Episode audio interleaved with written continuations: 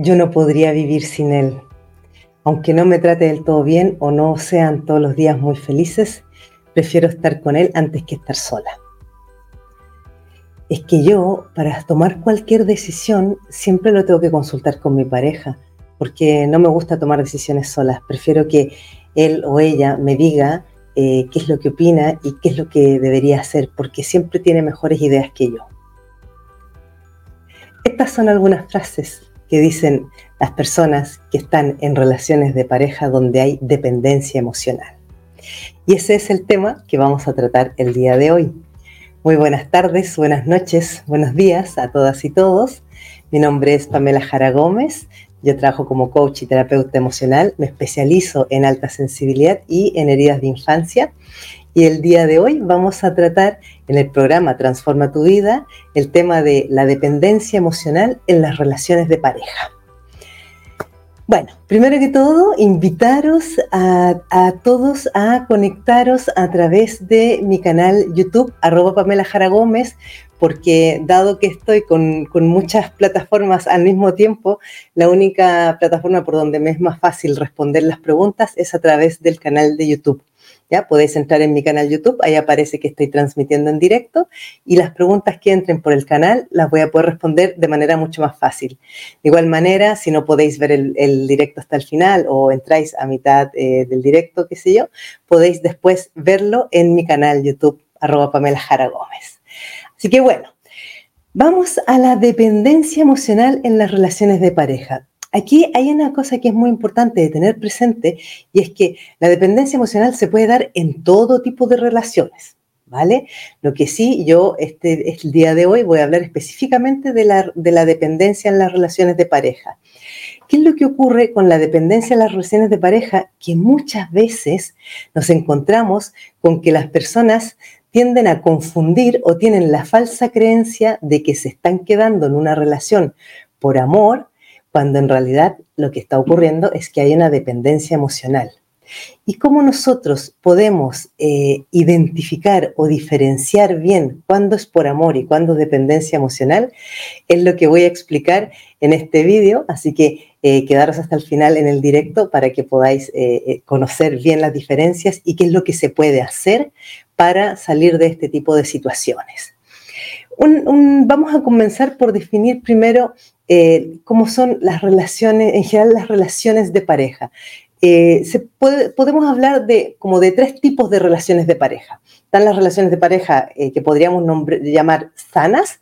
En una relación sana, nosotros nos vamos a encontrar que estamos con una persona con la que podemos sentirnos acompañados, que cuando estamos con él o con ella nos sentimos tranquilos, nos sentimos en paz, compartimos proyectos y, y ideas eh, comunes, eh, en general estamos como avanzando en la misma dirección, como que eh, tenemos más o menos los mismos principios, valores o ideas de qué es lo que queremos en la vida y vamos hacia adelante con esos proyectos.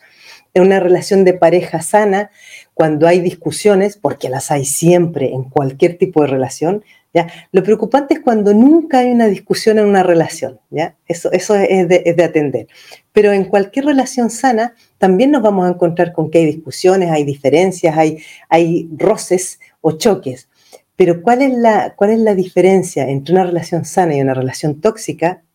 Es que en la relación sana, cuando hay un choque, una diferencia, una discusión, la pareja habla, lo resuelve, conversa aquellas situaciones que se han eh, eh, aparecido como un, motivo de conflicto y son capaces de seguir adelante. En otras palabras, como yo muchas veces lo expreso, es no cargan la mochila con piedras. Eh, simbólicamente, cada piedra viene a representar un problema o algo que yo me callo o yo me como.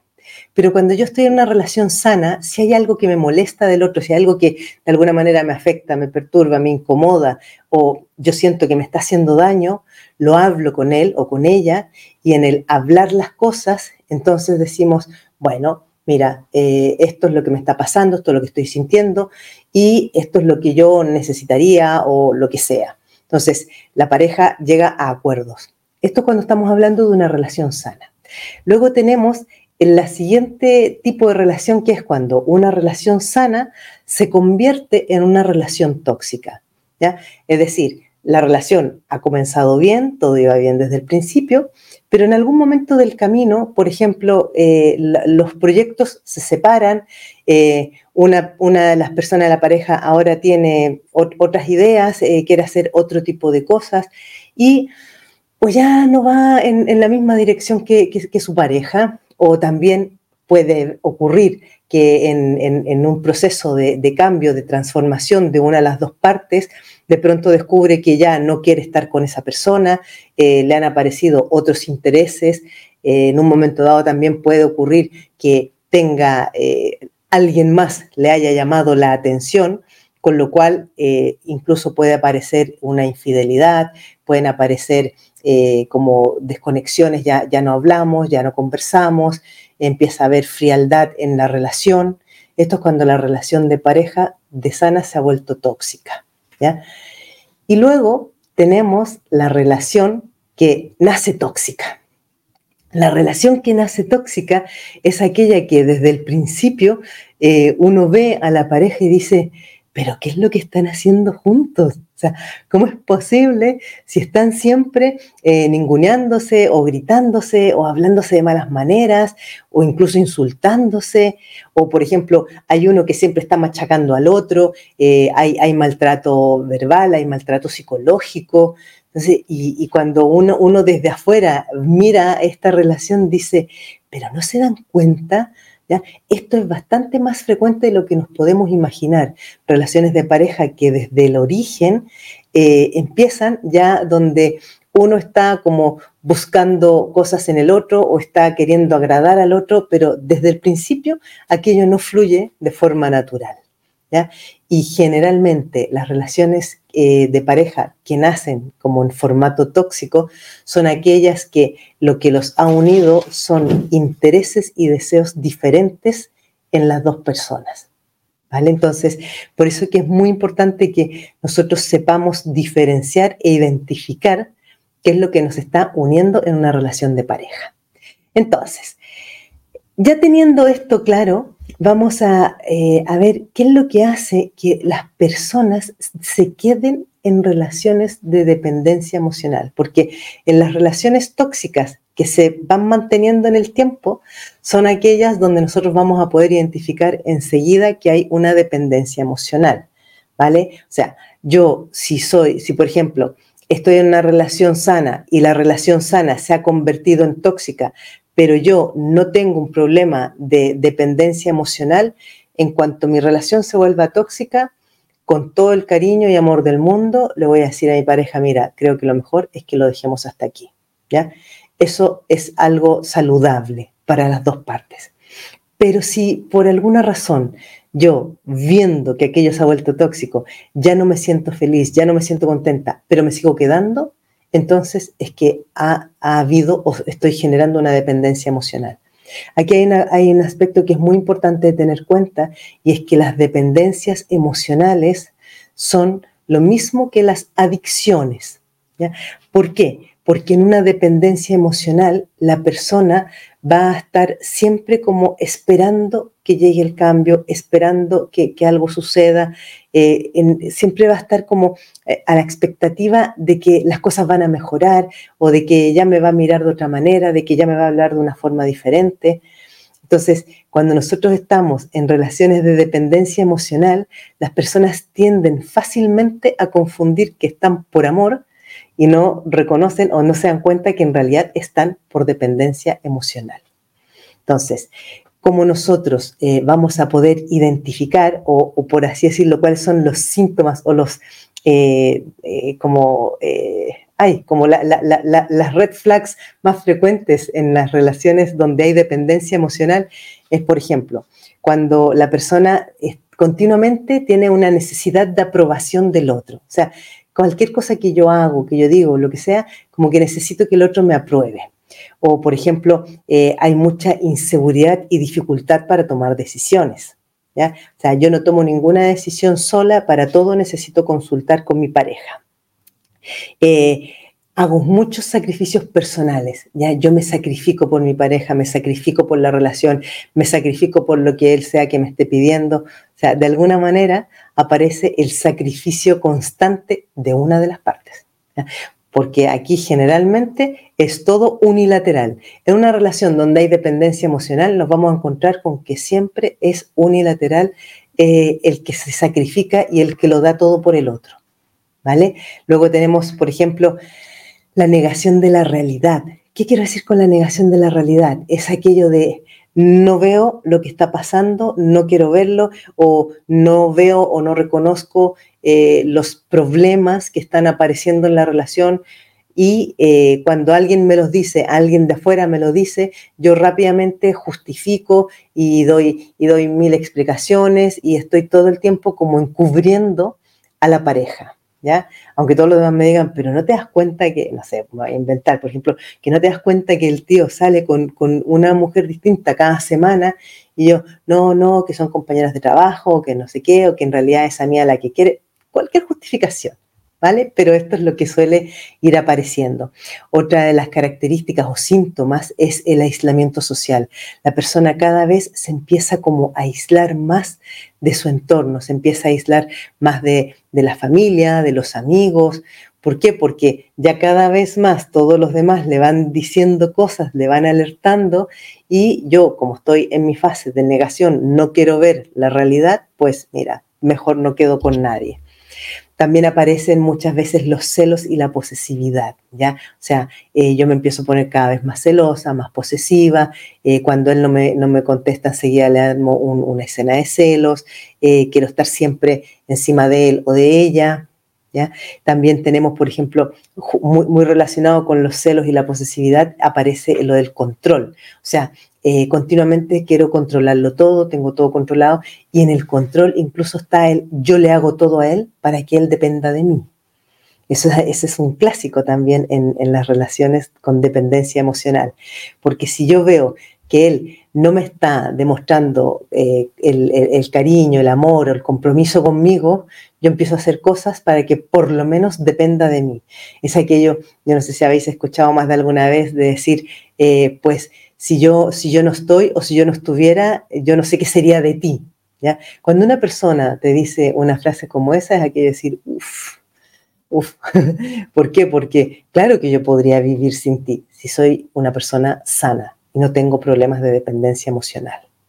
Luego también aparece como los comportamientos obsesivos, ¿ya? O sea, estoy todo el tiempo obsesionada con que no se enfade, eh, con mantenerlo contento, eh, con que las cosas vayan todo bien, que todo sea perfecto para él o para ella, eh, que estoy de alguna manera también buscando todas las, como tirando de recuerdos de qué era lo que le gustaba de mí, entonces me vuelvo a poner, por ejemplo, e, en mi caso, si yo soy mujer, me visto sexy, me maquillo, me, arreglo para, gustarle de nuevo como yo sentía que le gustaba al principio. También otra, otra de las maneras de de obsesión es cuando, por ejemplo, si mi pareja me ha dejado o, la relación se ha terminado, es el, obsesionarse con tratar de entender, pero, pero qué fue lo que hice mal, pero por qué me dejó, pero por qué ahora ya no me ama, por qué ahora me trata de esas maneras. Y entra así como la obsesión constante.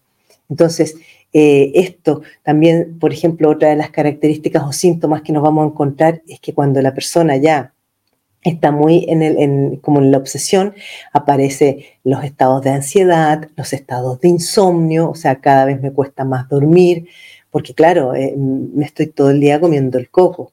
¿ya? O, por ejemplo, también incluso hay algunos casos, y esto no, a nadie se le ocurriría relacionarlo con problemas de dependencia emocional, pero es la pérdida de la memoria. ¿ya? O sea, pérdida de la memoria, quiero decir así, se me empiezan a olvidar cosas, a lo mejor son cosas sencillas, no, no, son gran, de, gran significado, cosas así, pero se me empiezan a olvidar cosas.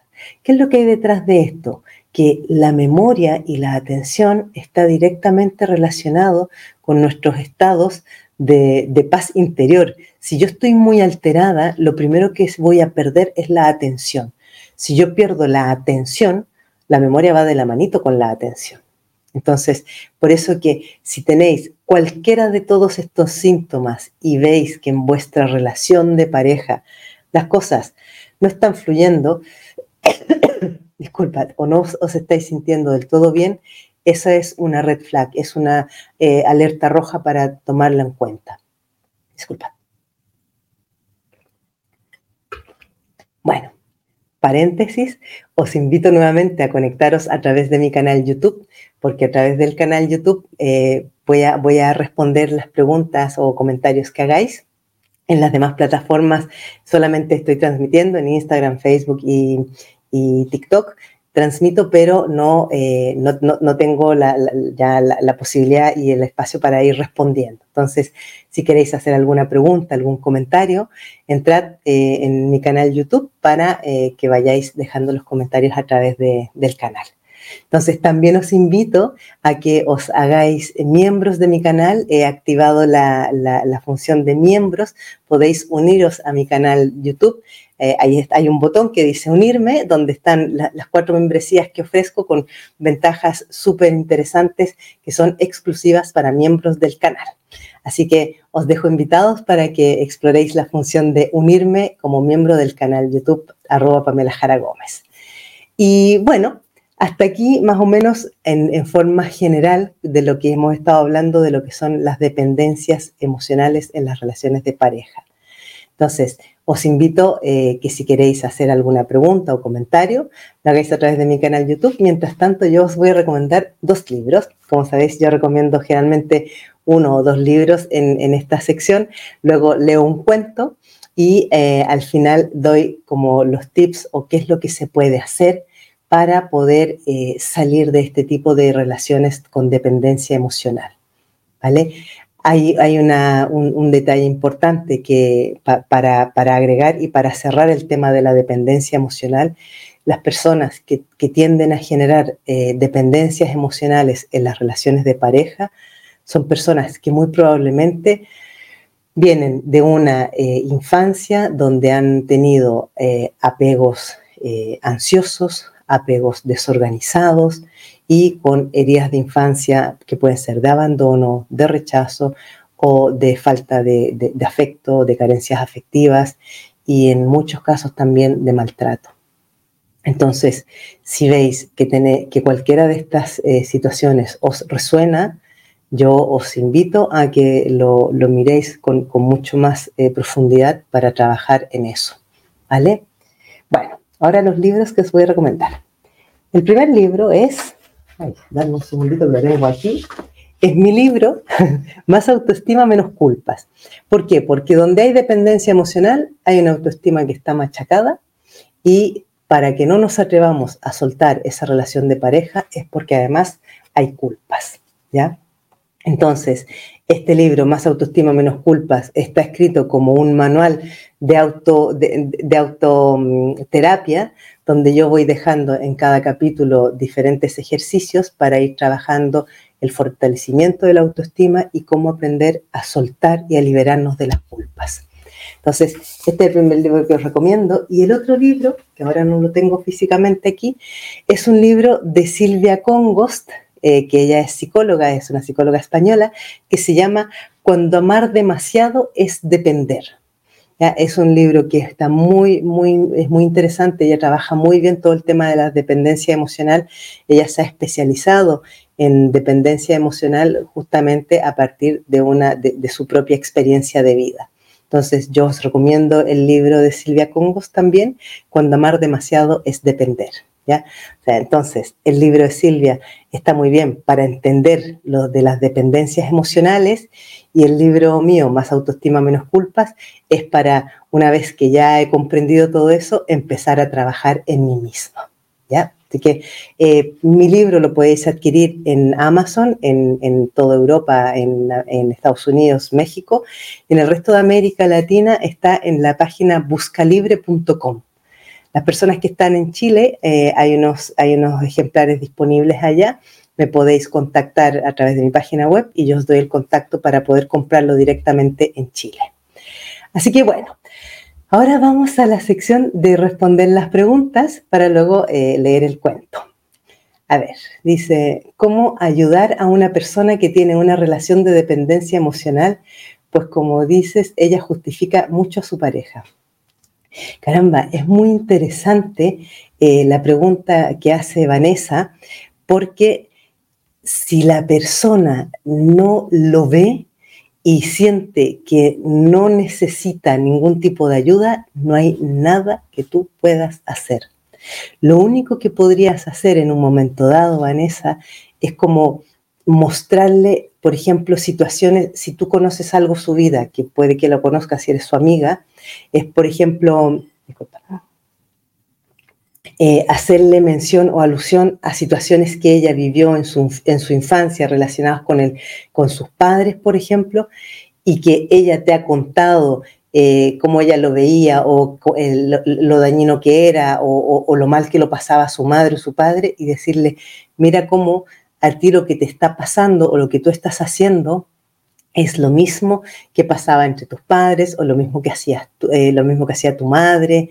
O sea, es como un poco mostrarle un espejo de algo que sea de su propia historia, ¿ya? De su propia historia, pero no con su pareja actual, sino que tienes que sacarla de su realidad actual y llevarla, por ejemplo, a su infancia o a otras relaciones que haya tenido antes. O sea, la única, la única manera en la que tú podrías llegar a ayudarle es ponerle espejos frente a ella no hay otra manera, eh, si la persona es como aquello de no hay peor ciego que el que no quiere ver, pues tal cual. O sea, si no lo quiere ver, no va a haber forma que puedas hacerla ver. ¿Ya? Luego de Jessica dice, hola Pamela, por favor, ¿cuánto tiempo dura la terapia contigo? ¿Se puede tratar la ansiedad y las heridas de la infancia? Muchas gracias. Bueno, sí, yo me especializo en heridas de infancia y evidentemente la ansiedad está, está directamente relacionado con heridas de infancia. Eh, si quieres saber más información sobre mis, mis terapias, yo, yo hago sesiones de terapia de una hora y de 30 minutos. Eh, puedes entrar en mi página web y ahí vas a encontrar, puedes incluso solicitar una, la reserva de una sesión informativa gratuita de 20 minutos, donde yo te explico cómo es el, trabajo terapéutico que, que, realizo y qué es lo que habría que trabajar según la situación tuya. Así que puedes contactarme, mi página web es pamelajaragomez.com y ahí entras y vas a ver toda la información. Y Vanessa pregunta, ¿tu libro está en digital para compra digital? Sí, en digital está en, Amazon, está también, no sé en qué parte, de, en, qué, país te encuentras, también está en buscalibre.com y está en Google Books. Eh, lo, más fácil es encontrarlo a través de Google Books y de Amazon. Google Books, tú escribes mi nombre completo y te van a aparecer los dos libros que tengo en digital, porque también tengo otro libro que es el de alta sensibilidad. Así que ahí está en formato ebook. Simeon dice, hola, muy buenas. Qué buenos consejos para tener en futuro. Gracias. Una pregunta, porfa, si puede ser. Cuando estás en una relación tóxica, ¿la pareja puede ser que se une más a sus familiares? La pareja puede ser que se une más a sus familiares. Fíjate que es interesante lo que, lo que pregunta Simeon porque precisamente una de las características que, señalaba eh, cuando una persona se vuelve dependiente emocional es que tiende a aislarse de familias, de amistades y de todos y se centra sobre todo en la pareja. ¿Cuándo puede haber esta situación de que, la, de que la pareja se una más a sus familiares? Es cuando lo que hay es una relación de codependencia emocional. ¿Qué quiere decir esto? Donde hay un dependiente emocional, siempre va a haber un codependiente emocional. Es decir, el dependiente es aquel que necesita del otro para vivir, por decirlo de una, manera, y el codependiente es aquel que necesita de, de, una pareja que dependa de él. Entonces, generalmente, si lo miramos desde la perspectiva de los apegos, el dependiente emocional es el que tiene apego ansioso y el codependiente emocional es el que tiene apego evitativo. Entonces, el que es codependiente emocional va muchas veces, entre las características que se pueden encontrar, es que va a tender a acercarse más a sus familiares, entonces el que es dependiente va a ir detrás así cada vez más ansiosa buscándola, eh, generando más, más, sentimientos de posesividad y más celos y más control, ¿ya? Que eso al codependiente de alguna manera lo alimenta. Generalmente las personas que, desarrollan relaciones codependientes emocionales es lo que en algunos casos puede coincidir con los perfiles narcisistas, ¿vale? Más o menos para, para tener una idea. Eso, espero haberte aclarado la pregunta, Simeon. Muchas gracias. Y eh, Vanessa dice muchas gracias también. Uy, ya estamos sobre la hora. Os voy a leer el cuento para, que nos alcance, porque todavía les tengo que dar los tips de cómo eh, se puede trabajar esto de la dependencia emocional. El cuento que os traigo hoy día, ya sabéis que yo leo cuentos de este libro que se llama Cuentos con Espíritu, de Rosario Gómez. El cuento que os traigo hoy día se llama Presta atención a tus objetivos. Cierto mercader envió a su hijo con el más sabio de todos los hombres para que aprendiera el secreto del éxito. El joven anduvo muchos días hasta que por fin llegó al hermoso castillo donde vivía el sabio. Sin embargo, en lugar de encontrar a un hombre especial, se encontró con una persona muy ocupada al que tuvo que esperar por muchas horas para que lo atendiera. Le sugirió por mientras que mientras que él eh, liberaba eh, todas sus ocupaciones, diese un paseo por su hermoso palacio y que mientras lo hacía, cuidara una cuchara de té que contenía dos gotas de aceite. Lo único que te pido es que mientras caminas cuides que no se derrame el aceite, le dijo el sabio. El joven realizó todo su paseo sin quitar la vista de la cuchara y pasadas las dos horas volvió en presencia del sabio. ¿Qué tal? le preguntó el sabio. ¿Has visto mis hermosos cuadros y mis bellos jardines? Y el joven avergonzado le dijo que no pudo ver nada, ya que su única preocupación fue no derramar las dos gotas de aceite que el sabio le había confiado. Pues entonces ve de nuevo y conoce las maravillas de mi mundo. Más tranquilo, el joven tomó de nuevo la cuchara y volvió a recorrer el palacio, esta vez observando con atención todas las obras de arte, los hermosos jardines, las bellas montañas y la delicadeza de cada uno de los detalles. De regreso, le relató al sabio todo lo que había visto. ¿Y dónde están las dos gotas de aceite que te confié? El joven se dio cuenta que las había derramado pues este es el único secreto del éxito que puedo darte. Presta atención a tus objetivos. Es la única manera que tienes de concretarlos.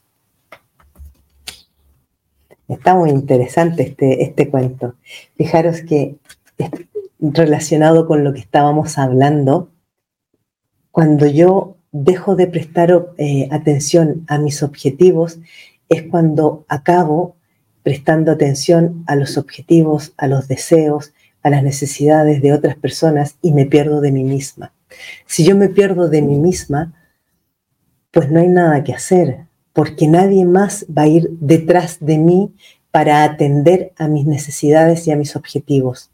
Por eso que si nosotros llegamos a ser conscientes y a darnos cuenta de que estamos en una relación de dependencia emocional, es súper importante volver a mirar hacia adentro para descubrir cuáles son realmente nuestros objetivos. Y un poco en, esta misma línea relacionado con eh, de qué manera yo puedo salir de una relación de dependencia emocional, que decía al principio que os iba a dar estos tips al final, es primero comprender, tomar cuenta, o sea, tomar conciencia y darme cuenta de en qué tipo de relación estoy y qué es lo que me está manteniendo en esa relación. Porque si yo estoy en una relación donde no estoy contenta y tranquila eh, en general, donde cuando me acuesto por las noches no duermo del todo bien, donde siempre estoy teniendo como un puntito de, de inquietud, de nerviosismo, de inseguridad, de quizás de miedo, eso significa que mi relación no está yendo de forma saludable. Entonces es cuando hay que volver a mirarse hacia adentro y decir, a ver, ¿qué es lo que me está pasando? En, este mismo ejercicio de, comprender y de tomar conciencia, si me doy cuenta que lo que me está pasando, que estoy en una relación de dependencia emocional, es aceptarlo, ¿ya? No se trata de estarme machacando, de estarme eh, martirizando ni culpando, simplemente es, vale, ok, hasta ahora no lo había visto y ahora ya lo veo. Así de simple, o sea, no hay que darle más vueltas que esto. Entonces, si yo lo acepto, mm, digo, vale, ya está, es lo que tengo, la siguiente, eso sí, me tengo que hacer una pregunta y es, ok, ¿y qué es lo que esto me viene a enseñar? O sea, ¿qué es lo que esta relación me está enseñando? ¿Qué es lo que tengo yo que aprender de esta experiencia? Porque si yo soy capaz de darme cuenta que cualquier tipo de situación que yo viva a mí me está aportando una experiencia y una oportunidad de aprendizaje, entonces habrá valido la pena. No importa cuántos años haya pasado ahí, pero habrá valido la pena porque finalmente he aprendido algo. Y cuando yo ya finalmente me doy cuenta, eh, tomo conciencia y, encuentro el, qué es lo que me toca aprender, es cuando viene la siguiente etapa, que es, sobre todo, y aquí es muy importante, es fortalecer mi autoestima. Porque cualquier persona que ha estado en una relación de dependencia emocional, donde yo soy la que ha sido la dependiente emocional, la autoestima generalmente es, va a estar muy machacada o muy disminuida. Por lo tanto, es súper importante aquí buscar directamente apoyo o ayuda terapéutica para trabajar en volver a recomponernos para ponernos de pie. Por eso que os recomendaba mi libro Más autoestima, menos culpas, porque puede ser un apoyo en ese proceso ¿vale? Y finalmente, después de que ya haya pasado por estas tres fases anteriores, es, como un poco sentarse y reflexionar como si estuviera observando todo lo que me ha pasado y todo lo que he vivido, como si fuera un, un tercer observador, ¿no? Y cuando lo miro es reflexionar y observar qué es lo que me llevó a esa relación de dependencia emocional, qué es lo que me llevó a quedarme enganchada con, con, esa pareja y qué es lo que más me dificultó para salir de ahí.